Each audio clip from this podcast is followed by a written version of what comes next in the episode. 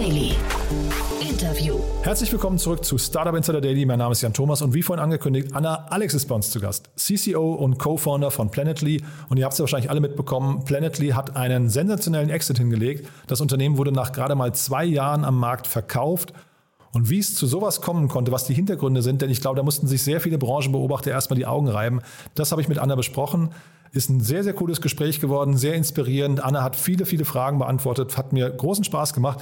Geht auch sofort los. Ich wollte noch kurz hinweisen auf das Gespräch nachher um 16 Uhr ist auch eine Anna bei uns zu Gast, nämlich Anna Ott. Sie ist Vice President People von HV Capital. HV Capital kennt ihr ja aus diesem Podcast hier, weil Jan Mitschaiker oder Jasper Masemann hier immer wieder mal zu Gast sind als Experten im Rahmen der Reihe Investments und Exits. Anna Ott kennt ihr noch nicht, aber sie hat eine tolle Funktion, denn sie kümmert sich, wie gesagt, um People und um Teams. Und ein besonderes Herzensthema von ihr ist das Thema Diversität. Und genau darüber sprechen wir. Wir sprechen über das Thema Diversität in Teams und warum das so wichtig und so relevant ist und zu welchen Erfolgen das führen kann. Das ist ein extrem wichtiges Gespräch, finde ich. Hört euch das mal an. Das kommt um 16 Uhr hier auf diesem Kanal. Solltet ihr nicht verpassen. So, jetzt noch kurz die Verbraucherhinweise und dann geht's hier los mit Anna Alex, der CCO und Co-Founderin von Planetly.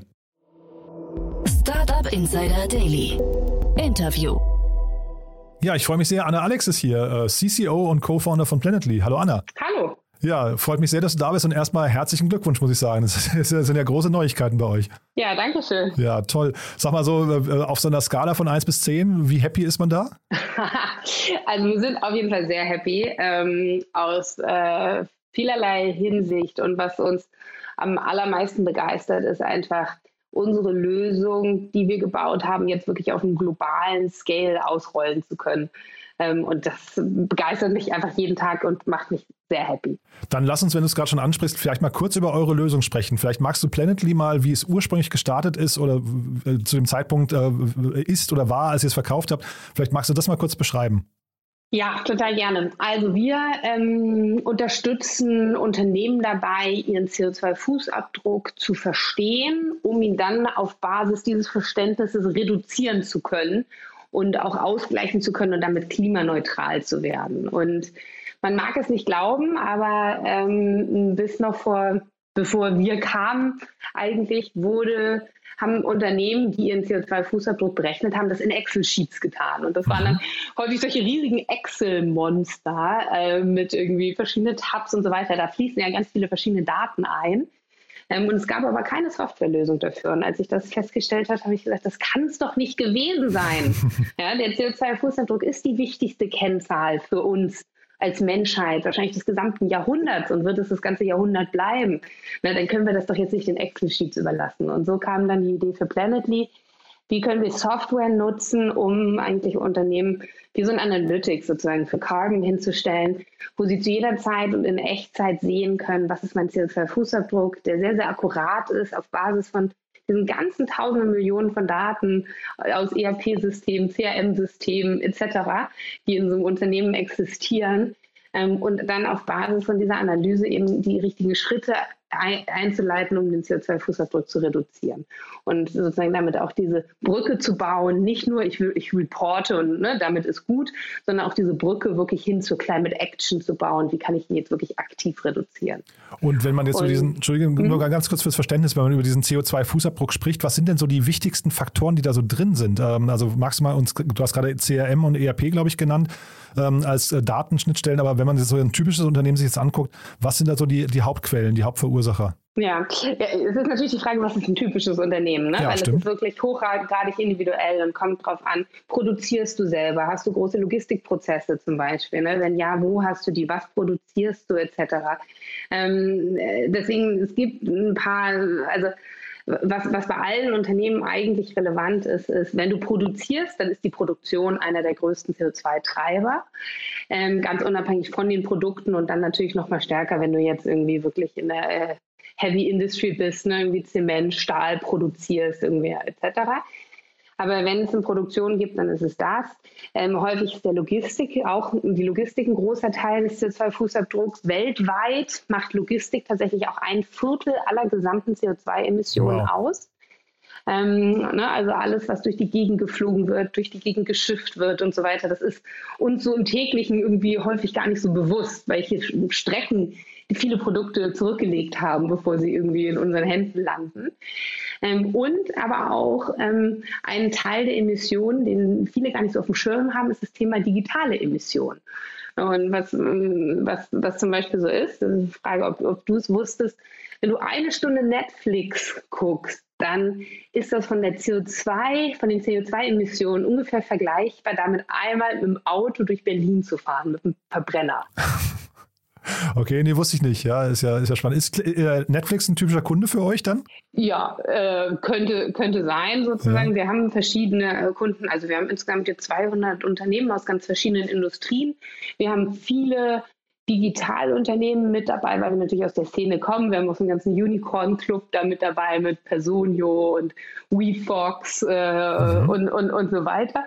Ähm, und wir haben aber auch viele Unternehmen mittlerweile, die wirklich auch einen großen Anteil Logistikprozesse haben und die dann auch Produktion haben. Also wir arbeiten zum Beispiel mit dem Economist zusammen, haben für die auch die weltweiten Produktions- und, und Logistikemissionen berechnet. Wir arbeiten mit dem HelloFresh zusammen.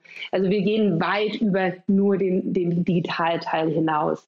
Und diese Unternehmen, die mit euch zusammenarbeiten, du hast jetzt vorhin gesagt, äh, das mündet möglicherweise auch in Climate Action. Das finde ich ja sehr spannend, weil ich glaube, dieses Thema CO2-Kompensation hat ja oft so ein bisschen diesen, ja, ich weiß nicht, man, man packt das oft so in diese Ecke Ablasshandel auch, ne? was ja ein bisschen, bisschen äh, kritisch vielleicht auch noch zu sehen ist. Aber ich höre raus, die Unternehmen bei euch haben möglicherweise die Motivation, hinterher auch ihren CO2-Fußdruck aktiv zu verändern. Ja, genau. Also das ist uns ganz, ganz wichtig. Ne? Es ist, sozusagen immer so, ein, so, ein, so eine Dreierkette. Das erste ist die Analyse, das zweite ist die Reduktion. Und was zurzeit aber jetzt gerade per sofort einfach noch nicht reduziert werden kann, das kann durch Ausgleich und Kauf von CO2-Zertifikaten ausgeglichen werden. Dabei unterstützen wir auch.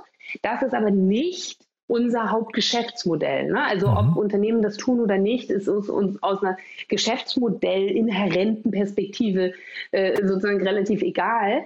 Wir haben einfach eine SaaS-Fee, die, äh, die die Unternehmen für die Software zahlen. Und das war mir von Anfang an auch ganz wichtig, weil andererseits hätte ich als Unternehmen eigentlich keine Incentive, die äh, wirklich den CO2-Fußabdruck zu reduzieren. Und das ist mhm. das, was wir brauchen und was wir alle wollen und was einfach das Richtige für uns alle ist. Also insofern, ne, da vielleicht auch irgendwie an alle Gründer und Gründerinnen, die zuhören, ich glaube, solche, solche Sachen sind schon immer ganz wichtig, dass man sich in seinem Businessmodell schon überlegt, wie alleine ich das mit dem, was ich wirklich tun möchte? Ne? Und gibt es da irgendwie dann, damit da keine falschen Anreize entstehen? Und Jetzt ist es für Unternehmen möglicherweise dann hinterher eine totale Krux, also so, so, so ein Konflikt, der da entsteht. Ne? Also du hast jetzt gerade das Beispiel Netflix genannt. Das Beste, was ja jetzt passieren könnte, ist, dass Leute weniger Netflix gucken. Ne? Oder dass ähm, bei HelloFresh, wenn, wenn, du sagst, Logistik macht 25 Prozent aus, dass man möglicherweise weniger konsumiert insgesamt. Das ist aber wahrscheinlich auch das, was Unternehmen wiederum nicht wollen. Ne? Das heißt, wie, wie löst man denn diesen Zwiespalt? Genau, natürlich. Ne? Wenn wir jetzt alle zu Hause bleiben und nie wieder rausgehen äh, irgendwie und, und, und so weiter. Ne? Also nichts zu tun, äh, erzeugt dann auch keine CO2-Emissionen. Ne? Mhm. Aber das ist natürlich dann jetzt auch nicht das Ziel. Was die Unternehmen dann machen, ist, die schauen sich ihren CO2-Fußabdruck relativ an. Also das heißt, die schauen sich dann an pro zum Beispiel verschickter Box, die ich habe, wie reduziere ich den über die Jahre? Oder pro Euro Umsatz, den ich mache, wie reduziere ich den über die Jahre? Ähm, das heißt, wenn das Unternehmen stark wächst, kann es auch sein, dass der absolute Fußabdruck wächst. Der relative Fußabdruck sollte aber äh, reduziert werden. Hm. Und diese Datenpunkte, die ihr jetzt dann anzapft und da einspielt, die sind schon recht akkurat oder weil ihr seid ja noch eigentlich, ihr seid ja, das ist ja das Besondere auch bei dem Exit, über den wir gleich noch ein bisschen sprechen, dass ähm, ihr ein sehr junges Unternehmen noch seid, ne? Ja, genau. Die sind sehr akkurat, ähm, so akkurat wie möglich und wie sinnvoll, sage ich mal. Ne? Ähm, es gibt teilweise ähm, Sachen, da, da haben wir einfach, also nochmal einen Schritt zurück. Wir arbeiten nach dem Greenhouse Gas Protocol Standard. Das ist, musst du dir so vorstellen, wie, wie, ein, wie ein Buchhaltungsstandard zum Thema Carbon Accounting, also um Carbon zu zählen. Und das ist der wichtigste und weltweit wichtigste Standard. Und dieser Standard gibt vor, dass du die akkuratesten Daten als erstes versuchen musst zu bekommen. Und nur wenn die nicht vorliegen, darfst du auf andere Daten zurückgreifen. Also um es mal ganz plastisch zu machen, äh, wenn du mit dem Flugzeug geflogen bist, dann möchte ich gerne wissen eigentlich, wo bist von wo bis wo bist du ge genau geflogen und in welcher, in welcher äh, Klasse bist du geflogen und mit welchem Flugzeugtyp, weil dann kann ich daraus ableiten, wie viel Emissionen du damit erzeugt hast. Hm. Wenn aber diese Daten jetzt per se, sagen wir, du hast kein Travel Management System in deiner in deinem Unternehmen und die liegen per se nicht vor. Dann könnten wir zum Beispiel auch einfach nehmen, was hast du denn bezahlt? ähm, für diesen Flug und daraus dann ableiten, was die Emissionen daraus sind. Und so ist es immer sozusagen eine Kombination. Wir versuchen immer die akkuratesten Primärdaten als erstes zu bekommen und nur wenn die nicht vorliegen, greifen wir auf andere Daten zurück. Und wir haben Schnittstellen zu ERP-Systemen, CRM-Systemen. Wir haben zum Beispiel eine Schnittstelle zu Personio, das heißt, alle Unternehmen, die Personio benutzen und auch uns nutzen, können dort total einfach diese Daten, die relevanten Daten die ich brauche, um den Fußabdruck meiner Mitarbeitenden äh, zu berechnen, äh, in unser System äh, äh einfügen und äh, damit dann diesen Teil, haben diesen Teil dann stark vereinfacht. Mhm. Und jetzt wurdet ihr gekauft, so habe ich es verstanden, von OneTrust, ein US-Unternehmen. Äh, kannst du mal kurz beschreiben, wer die sind und wie ihr in deren, ja, ich weiß nicht, ähm, Setup reinpasst? Ja, gerne. Genau, also OneTrust ist die schnellst wachsendste Software-Company aller Zeiten. Ach wow. Ähm, nach Aussage von TCV ist das. Ähm, und ähm, sind auch selber erst fünf Jahre alt, aber enorm schnell gewachsen, über 2500 Mitarbeitende ähm, in 13 Ländern und bieten Lösungen rund um Privacy ähm, und Security, Compliance, Business Ethics und haben uns gekauft, weil das Thema ESG und damit auch Carbon Management für die eine strategisch sehr wichtige Weiterentwicklung ist. Ähm, weil es einfach viele Unternehmen gibt, also weil, die, weil sie viele der Daten schon haben, die man braucht, um ein ganzheitliches ESG-Reporting zu machen. Ähm, und ähm, das auf Unternehmensseite gerade sehr nachgefragt wird. Und deswegen sind wir, ist das Thema, ganze Thema ESG und Carbon Management für OneTrust eine wichtige strategische Weiterentwicklung. Und wie ich habe es ja vorhin schon gesagt, ihr seid ein sehr junges Unternehmen. Ich habe jetzt keine Top-10-Liste gefunden der schnellsten Exits in Deutschland. Ich weiß, glaube ich, äh, Lesara damals mit äh, Fab.com, ich glaube, das war so mit der schnellste Exit, der mir in Erinnerung geblieben ist. Aber ich glaube, ihr gehört schon wahrscheinlich zu den Top 10, ne? Äh, kann man schon sagen, oder? Diese Liste wäre mir auch nicht bekannt und ich weiß es nicht. Habe ich mir relativ wenig Gedanken drum gemacht. War das jetzt schnell? War das langsam? Natürlich war es jetzt in gewisser Weise schnell, weil wir erst zwei Jahre alt sind. Ähm, andererseits hat es einfach ganz, ganz viel Sinn ergeben. OneTrust selber ist über mehrere Monate um die halbe Welt gereist und hat, hat sich eigentlich alle Carbon Management Lösungen da draußen angeschaut, die Produkte angeschaut, die Teams dahinter angeschaut und sind dann zu der Überzeugung gekommen, dass äh, sie aber gerne uns haben wollen, was mich natürlich auch ehrt. Ähm, ne, und insofern ist, war das einfach sozusagen jetzt, glaube ich, beidseitig wirklich irgendwie ein ganz relativ schnell dann, dann klar, was wir da für unglaubliches Potenzial haben. Und das war, und, und der Impact, den, den wir damit haben können. Und das war letztendlich für Benedikt und mich dann die, die Ratio, warum wir uns für diesen Schritt entschieden haben. Mhm. Das heißt, die Geschichte, die man lesen konnte, ist tatsächlich so, OneTrust ist auf euch zugekommen, die wollten einfach irgendwie diesen Baustein füllen bei sich im Unternehmen und haben dann gesagt, ihr seid die beste Lösung, ja? Das ist ja wahrscheinlich für, für die Verhandlungsposition hinterher super, ne? Ganz gut, ja, das stimmt. Ja. Was tatsächlich auch, ne? also wir haben, wir haben diese Entscheidung getroffen aus einer Position der Stärke heraus. Mhm. Die Alternative für uns wäre gewesen, eine Finanzierungsrunde zu machen. Auch da hatten wir unglaublich viel Nachfrage und mehrere Termsheets auf dem Tisch liegen und haben uns trotzdem für diesen Schritt entschieden, aus bereits, was ich bereits gesagt habe, ne? weil wir einfach mhm. sehen, damit können wir noch schneller, noch mehr Impact haben. Ähm, und deswegen halten wir es für den richtigen Schritt. Vielleicht bevor wir gleich darüber sprechen, was das dann für euch in der Zukunft noch bedeutet, aber lass uns mal ganz kurz, ich finde das ja unglaublich spannend. Also man hat jetzt da, ihr habt im Cap-Table, habe ich gesehen, Cavalry Ventures, ähm, Speed Invest und 468 Capital, also drei relativ, ich glaube, Frühphase-Investoren kann man sagen. Ne? Ähm, mhm. Und äh, für die ist das ja wahrscheinlich auch ein toller Schritt, aber war das, wart ihr alliiert? War das ein Alignment zwischen allen Beteiligten, also zwischen euch und, und den Investoren oder gab es da unterschiedliche Blicke drauf? Wie lange diskutiert man sowas? Ja, wie lange diskutiert man sowas? Letztendlich ging alles unglaublich schnell. Also ne, das äh, war jetzt auch irgendwie nicht eine Idee, die sich irgendwie über ein halbes Jahr gezogen hat, weil wir einfach auch ganz schnell wieder irgendwie ins operative Tun kommen wollten. Mhm und jetzt keine Lust hatten, uns irgendwie ein halbes Jahr äh, äh, irgendwie mit, mit der Finanzierungsseite zu beschäftigen. Ähm, wir haben mit unseren Investoren ähm, allen, die du gerade genannt hast, ein unglaublich gutes Verhältnis, eine unglaublich vertrauensvolle Zusammenarbeit.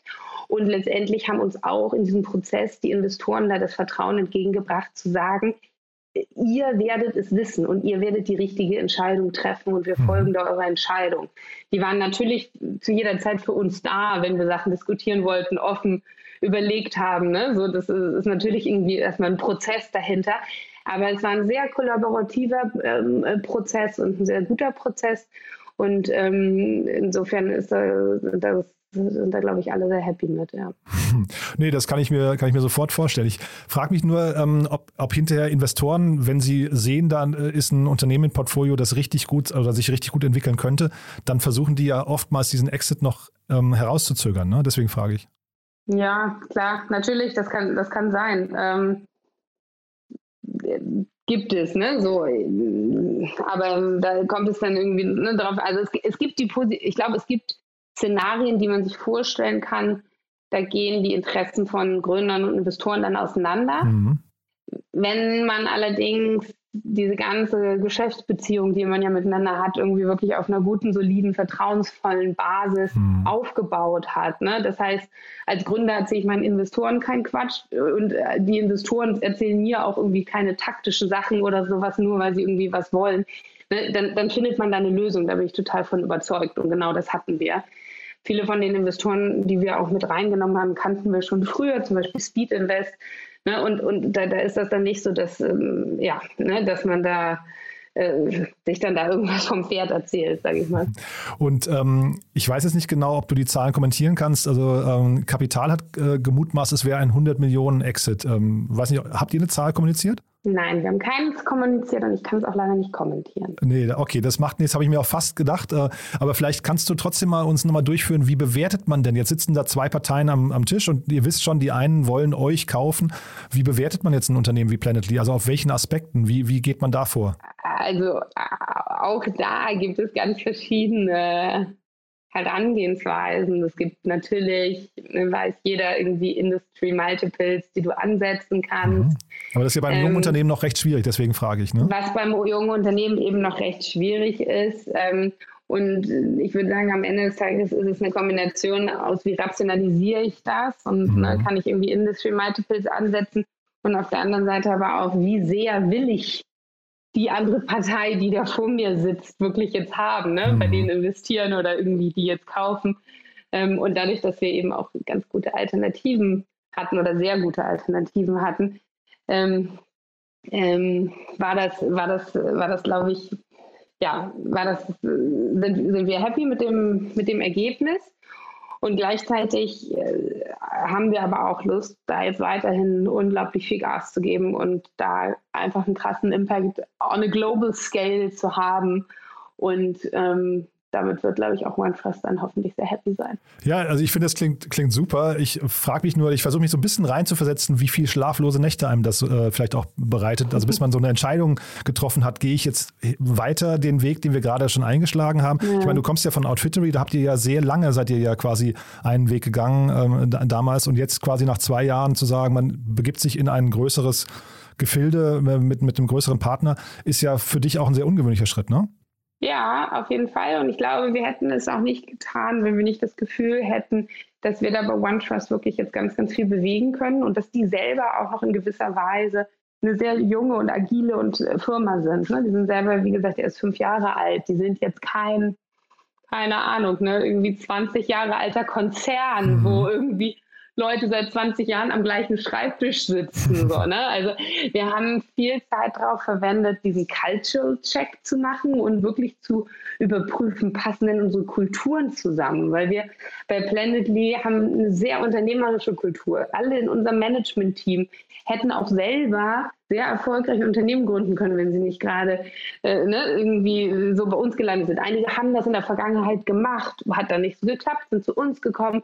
Ne, andere werden es sicherlich in Zukunft noch tun. Also dieser unternehmerische Geist ist bei uns im ganzen Team auf jeden Fall wird er sehr, sehr groß geschrieben. Und das bedeutet einfach, ne, wir, wir bullshitten nicht, wir, wir sprechen die Sachen aus, so wie sie sind, wir finden eine Lösung ohne irgendwie ne, unser eigenes Ego da an vorderste Stelle zu stellen und etc. Und das ist einfach, damit haben Benedikt und ich uns eine, eine Umgebung geschaffen, die zu uns passt und die das und unsere Werte widerspiegelt, die wir haben.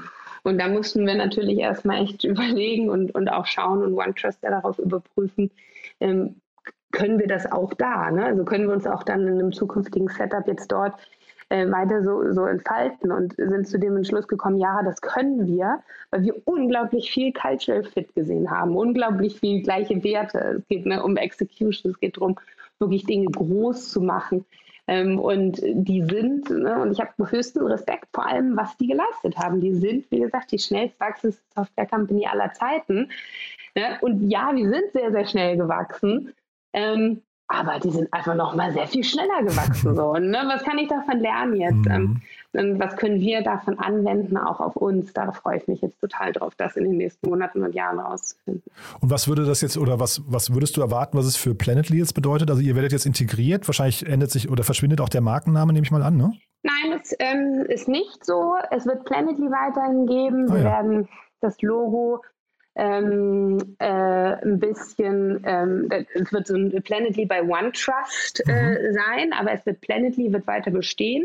Unser Climate Impact Manager wird weiterhin auch als Standalone-Lösung für Unternehmen bestehen.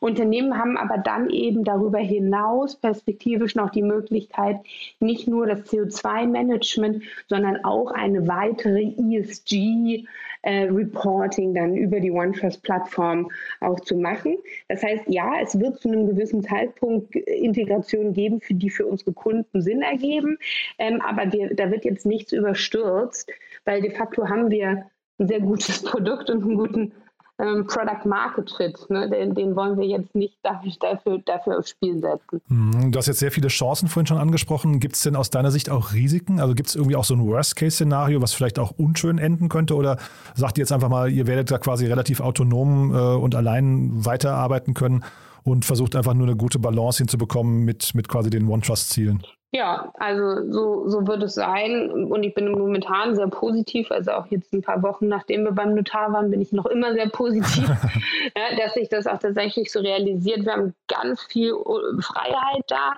Äh, Im Gegenteil, wir kriegen auch nochmal global jetzt sehr viel mehr Verantwortung. Das ist alles total spannend für uns und deswegen freuen wir uns darauf. Planetly wird weiter existieren. Unser Team bleibt an Bord. Wir werden unser Team über das nächste Jahr verdreifachen. Also ja, we're hiring, wichtige Message. Aha. Und ähm, äh, und, und, werden da echt irgendwie an, an, allen Fronten ordentlich Gas geben und natürlich auch uns auch den äh, US-Markt äh, äh, dann relativ bald äh, nähern, was natürlich auch nochmal sehr, sehr spannend ist. Und wenn du sagst, ihr heiert, dann sag da, dazu vielleicht nochmal einen kurzen Satz. Ähm, ihr heiert für Berlin oder für wo heiert ihr?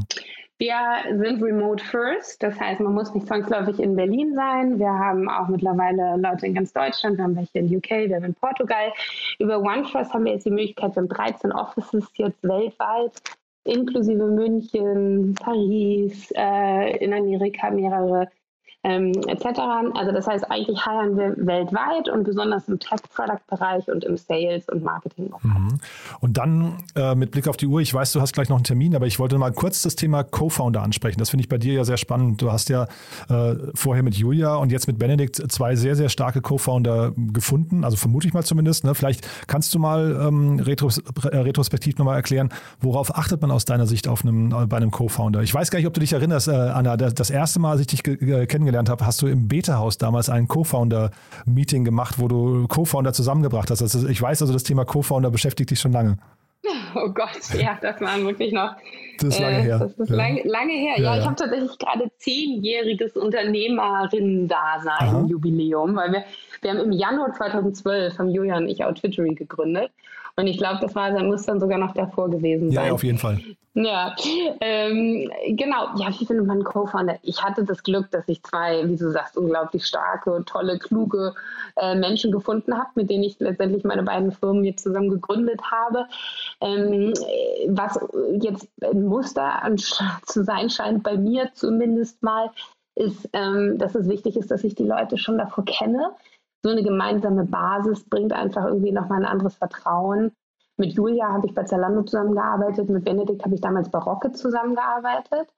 Und wir hatten dann eine relativ ähnliche unternehmerische Reise und damit auch sozusagen einen relativ ähnlichen Ausgangspunkt, als wir dann wieder gegründet haben. Also ich glaube, wichtig ist schon eine gewisse Ähnlichkeit in der Lebenssituation. Ne? Also Ähm, als ich mit Julia damals gestartet habe, waren wir irgendwie ne, jung, keiner hatte Kinder, wir haben irgendwie bei den WGs gewohnt, keine relevanten Kosten oder sowas, ne, die wir da mhm. irgendwie pro Monat decken mussten und so.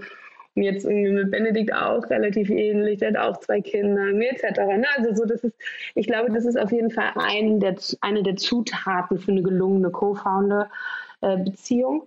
Und das Zweite, ähm, was äh, sowohl bei Tutorial als auch jetzt bei Planetly ich gemacht habe, wir haben ganz, ganz früh direkt angefangen, mit einer Coachin zu arbeiten an unserer Co-Founder-Beziehung. Weil was mir sehr klar geworden ist, ist, die, das Unternehmen wird nie besser sein als unsere Beziehung als Co-Founder.